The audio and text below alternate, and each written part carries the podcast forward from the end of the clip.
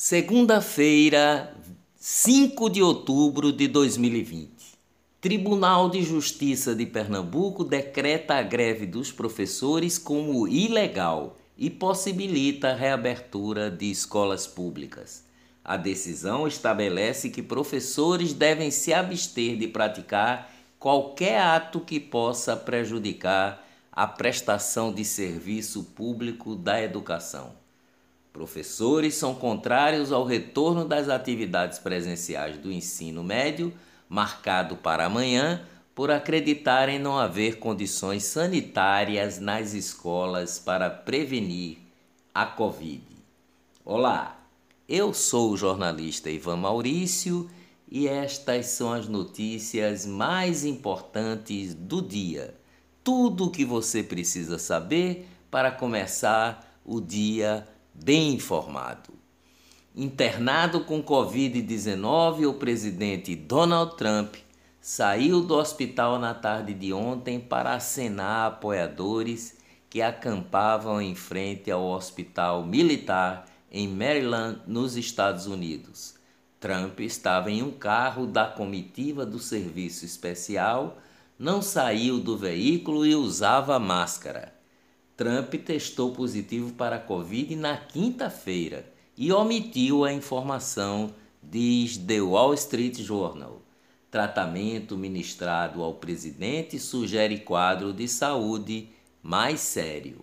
Auxílio emergencial: 3 milhões e 300 mil brasileiros recebem nova parcela nesta segunda-feira. Trabalhadores do Bolsa Família terminam de receber a primeira parcela de 300 reais. Caixa Econômica também começa a pagar parcelas de 600 reais para novos aprovados. Ministro Gilmar Mendes do Supremo Tribunal Federal suspendeu as ações penais contra 30 denunciados pela Operação Lava Jato dentro da investigação Esquema S a operação investiga um suposto esquema de lavagem de dinheiro em órgãos do Sistema S no estado do Rio de Janeiro. Além de trancar as ações, Mendes anulou todas as medidas cautelares autorizadas até agora pela sétima vara civil criminal do Rio de Janeiro. Ele ordenou que a primeira instância deixe de decidir sobre caso de forma direta ou indireta até que o Supremo Tribunal Federal determine a instância em que deve tramitar o processo. Em meio à Covid-19, Pernambuco tem desafio de vacinar mais de meio milhão de crianças contra a poliomielite. Para quem tem entre 1 e 4 anos, público de mais de 549 mil crianças em Pernambuco, a indicação é fazer uma dose de pólio indiscriminadamente, se o esquema básico contra a doença estiver completo. Prefeito de Petrolina, Miguel Coelho, ignora questionamento da Compesa no Tribunal de Contas de Pernambuco. E afirma Miguel Coelho: a Compesa tem prazo para sair de Petrolina retomada gradual das atividades esportivas no ginásio de esportes Geraldo Magalhães Melo, conhecido popularmente como Geraldão. Começa nesta quinta-feira. O Geraldão foi inaugurado no último dia 24 de setembro, após longo, mais longo mesmo, período fechado para a reforma. Dois idosos foram encontrados em cárcere privado em diferentes cidades da Zona da Mata na última semana. Uma mulher estava sendo mantida há cinco meses nessa situação em Nazaré da Mata, enquanto que seu esposo estava sendo escondido em Carpina. O filho e a nora do casal são acusados pelo crime. Eles estavam com a posse dos cartões bancários da aposentadoria dos idosos e uma quantia de R$ 6.327 além de uma arma de fogo com 12 munições calibre 38. Torcedores do Santa Cruz realizam protesto no Arruda. Tricolores se manifestaram após decisão do clube de ampliar os mandatos dos dirigentes atuais até julho do próximo ano, em comunicado enviado pelo presidente do Conselho Deliberativo, Paulo Borba. Morreu de infarto na madrugada de ontem, aos 87 anos, o crítico, pesquisador musical e jornalista Zusa Homem de Melo. Morreu na noite do sábado passado o ex-menudo Anthony Galindo, aos 41 anos. O cantor venezuelano, também conhecido como Papi Joy, estava internado em estado grave havia seis meses por causa de uma tentativa de suicídio. Galindo lutava contra a depressão, doença agravada durante o período da pandemia do coronavírus. Eleições municipais. Veja, faz matéria sobre Marília Reis e diz que ela esconde o PT em sua propaganda eleitoral e advogado de Lula fala em oportunismo e pusilanimidade. Prefeitura do Recife trabalha com um resultado primário negativo em 2021, da ordem de 240 milhões. Ou seja, o prefeito eleito não vai dispor de recursos próprios para fazer investimentos e vai precisar tomar empréstimo para realizar obras. O resultado primário é definido pela diferença entre as receitas e despesas do governo, excluindo-se da conta as receitas e despesas com juros. Pesquisa Ibope realizada no Recife, João Campos lidera com 23%, Ma Ma Mendonça Filho com 19%, Marília Reis com 14%, a delegada Patrícia Domingos com 11%, Cláudia Ribeiro, do PSTU, com 1%, Coronel Feitosa, do PSC, com 1%, e Marco Aurélio, meu amigo do PRTB, com 1%. Líderes do PCC levam vida de milionários.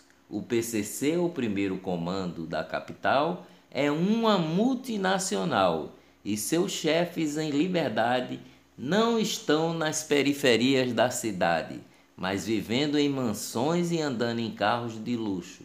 A análise é da Polícia Federal com base em investigações recentes.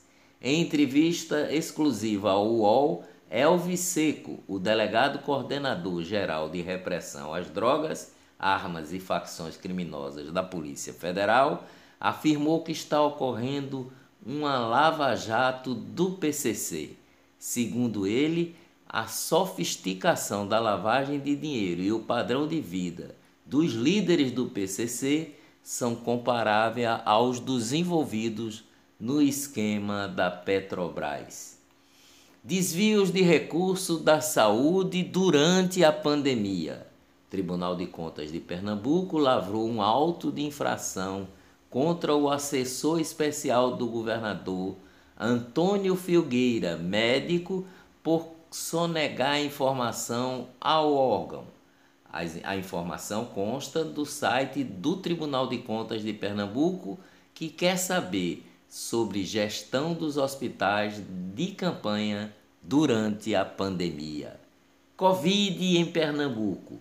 Com mais 15 mortes e 68 casos de Covid, Pernambuco chega a 8.333 óbitos e 149.417 infectados.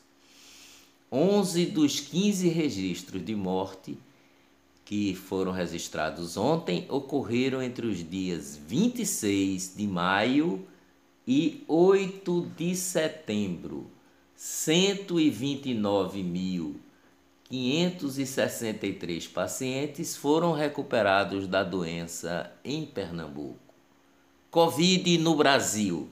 O Ministério da Saúde confirmou ontem mais 8.456 casos de Covid-19, o menor aumento diário desde 17 de maio quando 7.938 diagnósticos entraram na contagem.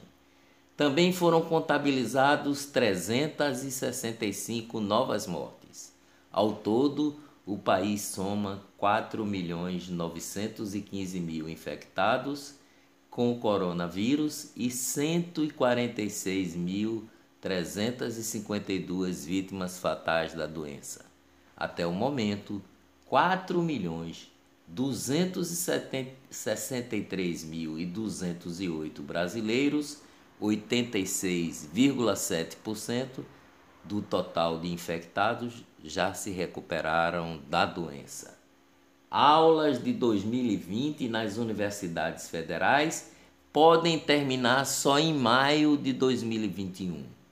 Escolas reabrem em São Paulo na quarta-feira com pais divididos entre levar ou não o filho para a aula presencial. São Paulo prepara a liberação de mesas em calçadas em frente a bares e lanchonetes. Após reclamações, Prefeitura do Rio vai permitir rodas de samba. Covid no mundo.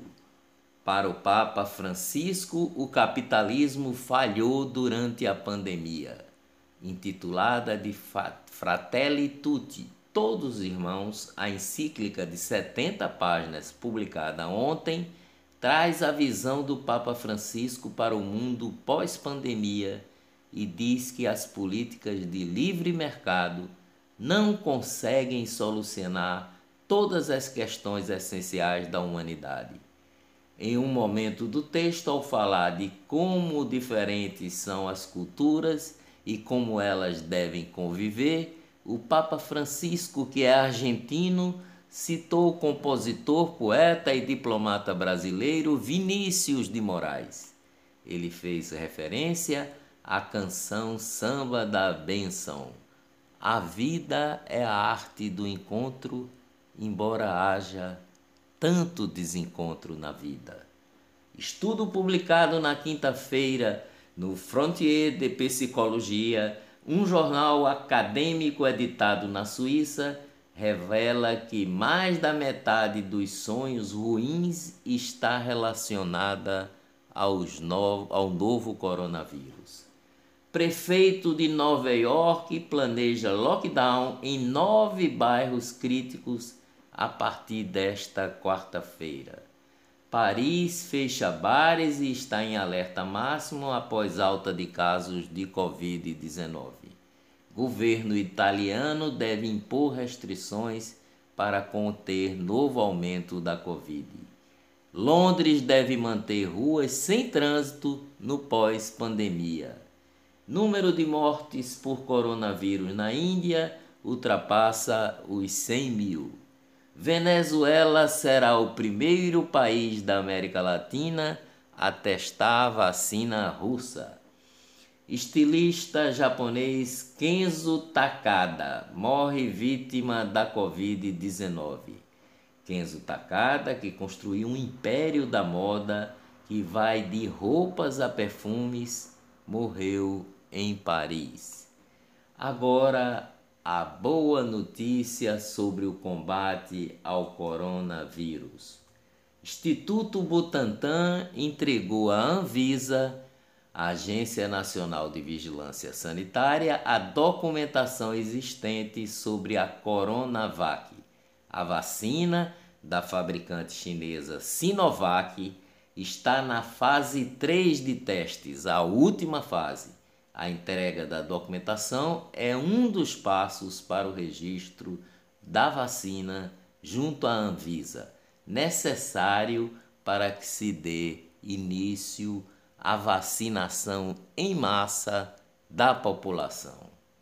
Dias melhores virão, com certeza. Até amanhã, bem cedinho.